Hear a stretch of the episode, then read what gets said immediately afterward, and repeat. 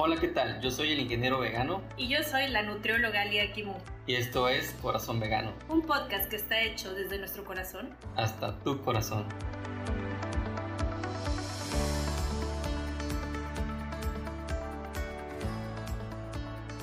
Hola, ¿qué tal? A todas y a todos les doy la bienvenida a un episodio más del podcast Corazón Vegano. El día de hoy vamos a estar hablando sobre un libro. Recuerden que en los episodios del podcast ya hemos hablado sobre algunos libros. Lo ha hecho el ingeniero vegano y yo hablé de uno particularmente en el capítulo de Enfermas de Belleza, cómo la obsesión de nuestra cultura por el aspecto físico perjudica a niñas y a mujeres uno de mis capítulos favoritos, por cierto. Entonces, si no se han dado la oportunidad de ir a escucharlo, les aseguro que les va a gustar. El día de hoy vamos a estar hablando sobre el libro titulado La política sexual de la carne, una teoría crítica feminista vegetariana. Fue publicado en 1990 por la escritora y activista Carol J. Adams. La verdad es que es un libro bastante interesante. A grandes rasgos les voy a contar de qué se trata. Podría decirles que este libro analiza la relación del feminismo, vegetarianismo y el vínculo entre el consumo de carne y el patriarcado. El libro nos hace conectar con lo que llamamos feminismo antiespecista. Así es que si te interesan particularmente estos temas, te recomiendo que te quedes a escuchar el capítulo. En el capítulo 1 inicia contándonos lo que es la política sexual de la carne y nos da un ejemplo de cómo desde hace mucho tiempo se generó este sistema de creencias. Mencionan que el consumo de carne es importante desde hace mucho tiempo y cómo es que se relaciona con personas de poder. Nos ponen el ejemplo en la aristocracia de Europa, que se acostumbraba a comer grandes platos de carne, mientras que los trabajadores se alimentaban con cereales. Desde entonces podemos notar estas diferencias en hábitos alimentarios, de cómo ciertas comidas se enlantecen como superiores. Las ven como algo costoso, de lo que no cualquiera puede acceder dependiendo de las diferencias de clase. Así es como el consumo de carne no solamente se vuelve clasista, sino que también proclamaba distinciones patriarcales. En el caso de las mujeres que eran consideradas ciudadanas de segunda clase, comían alimentos que se consideraban de su segunda clase en esta cultura patriarcal, por ejemplo, semillas, cereales, verduras. El consumo de carne no solamente vemos que era algo clasista, sino que también era sexista. La carne estaba destinada al poderío masculino y las mujeres relegadas a segunda clase. Si analizamos cuadros provenientes de la época, podemos ver cómo se han quedado plasmadas estas escenas. Un ejemplo que nos da el libro es que en un cuadro se ve a Enrique VIII comiendo pastel de carne y riñones mientras que acompañado del retrato de sus seis esposas, ellas no estaban comiendo ese mismo pastel de carne y riñones, ni ninguna otra cosa que tuviera que ver con carne.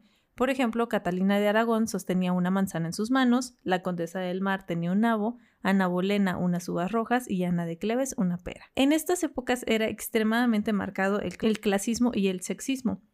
La carne era un alimento masculino y una actividad masculina. Desde ahí se va haciendo una identificación como alimento viril y protector. Imagínense que si en ese entonces lo vendían tan constantemente de esta manera, pues claro que la carne debía ser una constante para los hombres, para seguir siendo ellos viriles y protectores. Para las mujeres el consumo de carne era algo meramente intermitente. Si sobraba carne podían consumirla. Analizando otros aspectos sobre las situaciones de hambruna, vemos cómo también eh, está marcado esta situación. Por ejemplo, eh, se ve que las mujeres mueren más de hambre en relación a los hombres y este dato se saca del libro de la autora Lisa Leghorn y Mary Rogowski. El libro es titulado ¿Quién muere realmente de hambre? Las mujeres y el hambre en el mundo. En este libro se analizan que las mujeres se privan a ellas mismas de la comida, de los pocos alimentos que hay, ya que ellas prefieren ofrecérselos a sus hijos o a, o a los hombres porque se quedan con la idea de que ellos lo necesitan más. Por ejemplo, las mujeres y las niñas etíopes preparan dos comidas, una para los hombres con carne y la comida que sobra sería para mujeres y niños.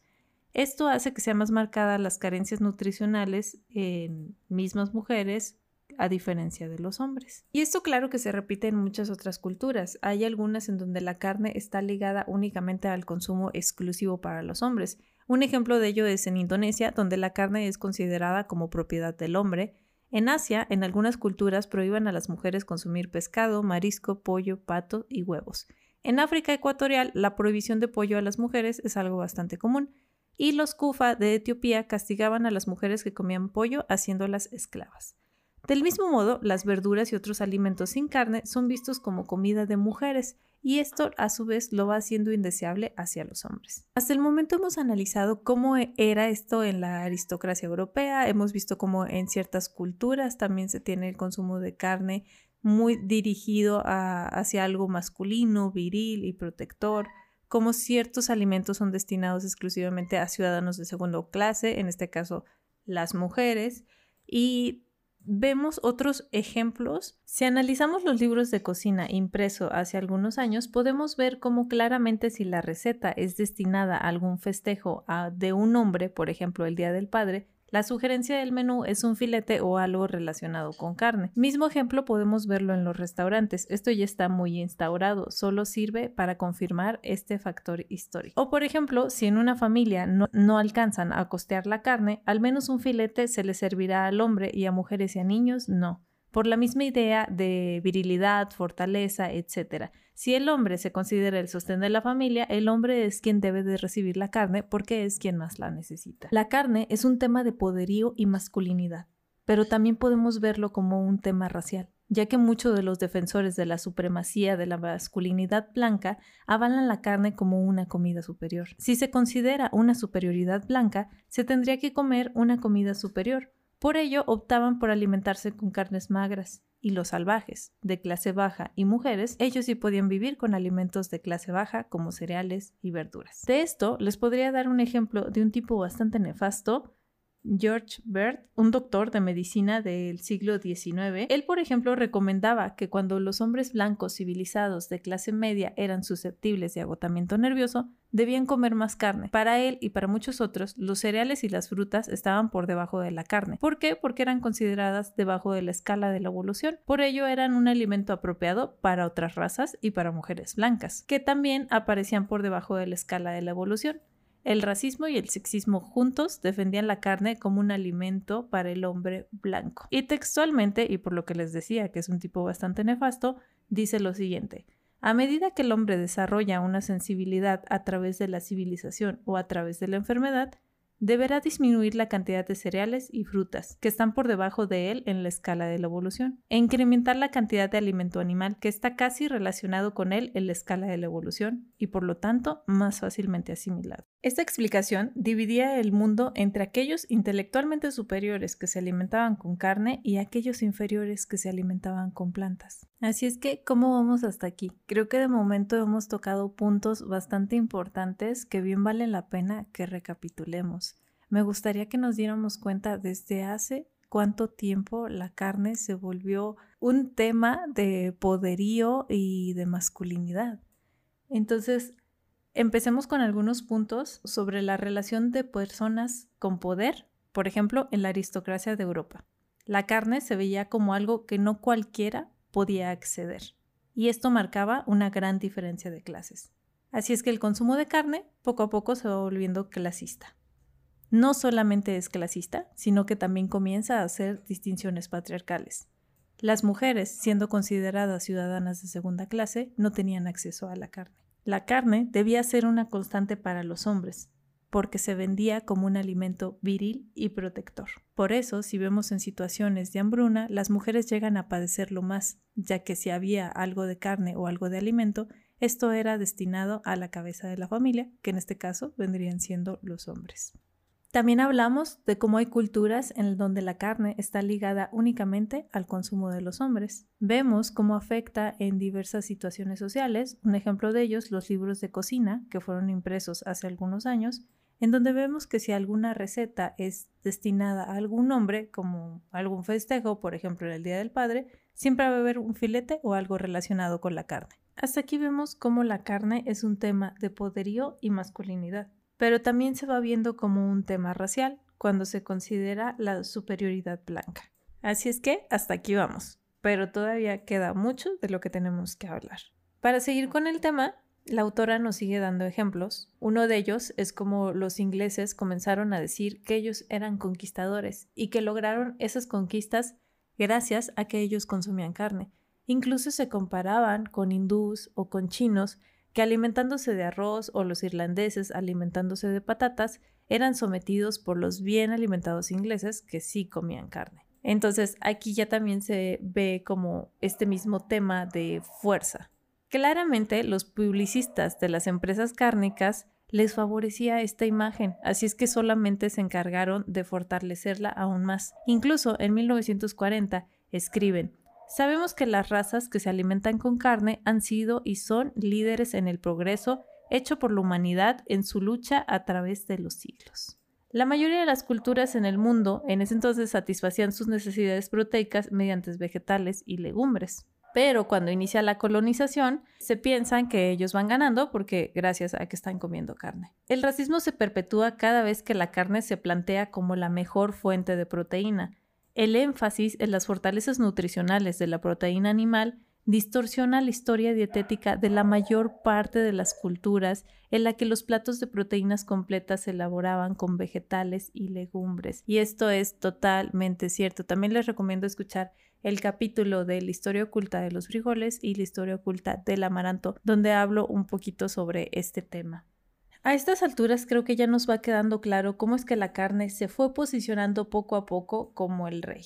En tiempos de guerra, las políticas de racionamiento del gobierno se reservaban el derecho a la carne para lo que era considerado el epítome del hombre masculino, los soldados. Con el racionamiento de la carne para los civiles durante la Segunda Guerra Mundial, el consumo per cápita de la carne en el ejército y la marina estaban sobre dos veces y media por encima de la del ciudadano medio. En la Segunda Guerra Mundial comienza lo que se dice fue una locura de la carne y se forzó a comer carne alta en grasas a todos los guerreros americanos, por lo que les decía de que la carne ya era considerada como un sinónimo de fortaleza. Que claro, se empieza a ver también un poco más a las mujeres como las preparadoras de alimentos. Las mujeres debían cocinar muy bien la carne para que así sea aceptable, así en una cultura patriarcal, tal y como nuestra cultura accede a las necesidades de sus soldados las mujeres acceden a las exigencias dietéticas de sus maridos, especialmente cuando se trata de carne. Ahora, hasta aquí hemos hablado de lo que se creía de la carne, pero bueno, eh, esto involucra pues muchos temas sociales, de poderío y demás, ¿no? Que tiene que ver más con eso. Pero nutricionalmente, ¿qué pasa? O sea, en algún momento se dieron cuenta de que la carne igual no era tan saludable como te le estaban vendiendo.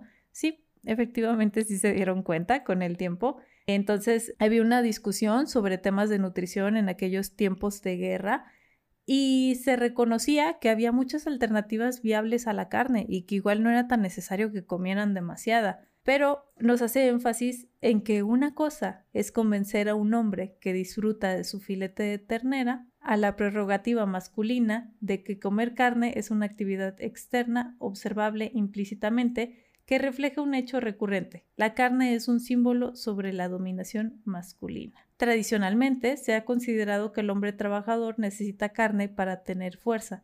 Una superstición opera en esta creencia. Comiendo músculos de animales fuertes, nos haremos fuertes. De acuerdo con la mitología de la cultura patriarcal, la carne promueve la fuerza. Los atributos de la masculinidad se logran comiendo esos alimentos masculinos.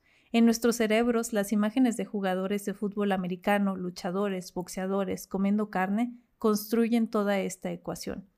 A pesar de que levantadores de pesas y atletas vegetarianos de otros campos han demostrado que esta ecuación es falaz, el mito persiste. Los hombres son fuertes, los hombres necesitan ser fuertes, por lo que necesitan la carne, ¿no? Entonces, básicamente lo que nos dice este enunciado, pues es, Sí, sí se sabía que había alternativas, sí, sí se sabía que igual comer carne no era tan bueno como se decía. Sí, sí se sabía que, o sea, que no, que igual hasta no era necesaria, ya había atletas vegetarianos y demás. Pero ¿qué pasa? Que ya está tan instaurado la creencia del hombre fuerte, consumidor de carne. Desde hace mucho tiempo eh, se está vendiendo esta idea. Las campañas publicitarias de la carne solo se han encargado de empujar esta idea. Entonces, si tú les dices, oye, nutricionalmente igual no está tan bien, pues a quién le van a creer, ¿no? Si esta idea se ha llevado a cabo desde hace años, pues prefieren quedarse con esa idea y no cambiar. Desgraciadamente no podemos negar que hoy en nuestros días la carne sigue siendo el rey. Eh, la autora usa esta palabra que describe a la carne en un nombre que denota poder masculino. Las verduras son consideradas solamente un término genérico que quienes comen carne utilizan para todos los alimentos que no son carne. Incluso las verduras se van convirtiendo en algo muy asociado a las mujeres, como la carne lo está con los hombres. El clásico de que, ah, la ensalada, eh, no sé, pides una ensalada y alguien pide carne y pues automáticamente ah, la carne es para el hombre, la ensalada es para la mujer, ¿no? O sea, ¿y esto por qué? ¿Cómo es que las mujeres, o sea, sí está bien que coman verduras? Pues por lo que hablábamos de que los alimentos asociados con los ciudadanos de segunda clase son considerados como proteína de segunda. Del mismo modo que se cree que una mujer no puede salir adelante por sí misma, también pensamos que las verduras no pueden conformar una comida por sí solas. Y esto ay, es un clásico. Yo cuando comencé, pues dando consultas o así, y tú piensas sobre qué, hacer con verduras, que lógicamente el plato tiene que estar bien balanceado, no vamos a servir puras verduras, porque luego a veces ese también puede ser un, error común cuando transicionamos. Pero a mí había gente que me decía, es que si yo no desayuno, como y ceno con carne, para mí es como si no hubiera comido, ¿no? Y de repente yo veía los platos que sirven así en restaurantes, que sirven un filete enorme y al lado puré de papa y tres brocolitos, ¿no? Y nadie pela esos brocolitos, nadie les hace caso. Entonces es como de, no, ¿por qué tenemos este de no querer consumir verduras? A veces hasta los niños es como, ay, no, es que la verdura sabe fea.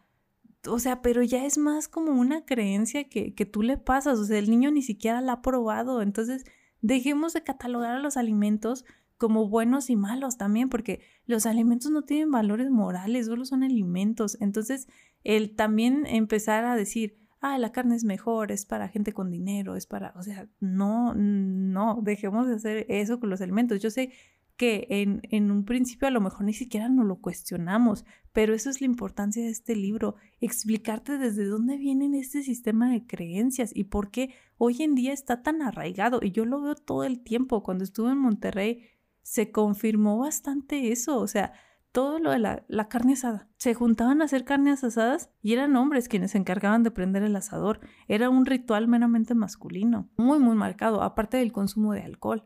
Y la carne se mantenía eh, hoy en día en un elemento eh, poderoso e irreemplazable, ¿no? Tanto así que es como si un hombre decide decir que ya no quiere comer carne, pues esos hombres serían considerados afeminados.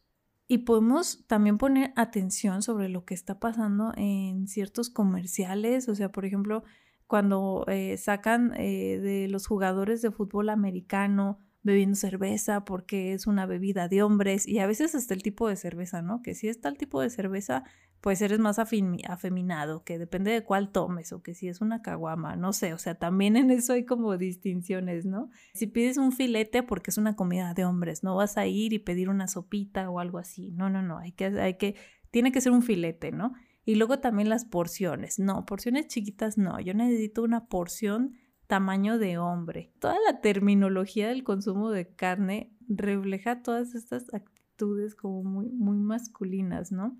Y la carne, pues, es un producto que se ve muy valioso, ¿no? Porque también aquellos que controlan este producto alcanzaban el poder. Y eso lo vemos desde antes. Si los hombres, por ejemplo, eran cazadores, entonces el control del recurso económico estaba en sus manos. La ecuación vendría siendo simple. Cuando más importante es la carne, más dominación tendrían los hombres. Si nosotros analizamos eh, la definición de la palabra vegetal, en la definición original indicaba estar vivo, ser activo, en cambio, hoy es todo lo contrario, ¿no? Lo que les decía, que luego muchos niños no les gustan los vegetales, o luego nosotros ya de adultos decimos, ah, los vegetales son aburridos, pero es más como una idea, es a lo mejor que ni siquiera lo sabemos cocinar bien, que es lo que luego yo digo. Ok, quizás no te gusta en tal preparación, pero si lo preparas de otra manera, quizás te guste. Quizás solo es una idea que tú tienes de que no saben bien, pero los, los vegetales se ven hoy en día como algo aburrido, monótono, pasivo, eh, y por lo que decíamos, pues se ve como algo femenino ya también, ¿no? Y si vemos esto sobre lo, lo, femenino, inclusive si vemos el porcentaje de veganos, vegetarianos, es muy bajo en comparación a, a, las mujeres. La verdad es que hay muchísimas más mujeres veganas, vegetarianas en comparación a, ¿no? a hombres. Eh, ¿Por qué? Porque cuando un hombre elimina la carne es amenazar la estructura de la cultura.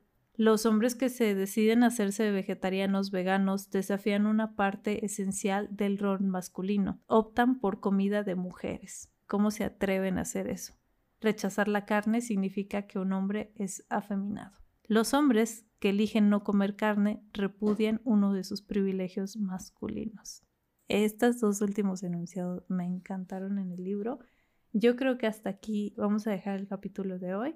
Lo que estuve mencionando sobre este libro fue únicamente el capítulo 1. Si a ustedes les gustó, quieren que hable un poquito más del tema, por favor háganmelo saber en el grupo de Facebook. Eh, el grupo de Facebook lo encuentran como Podcast Corazón Vegano.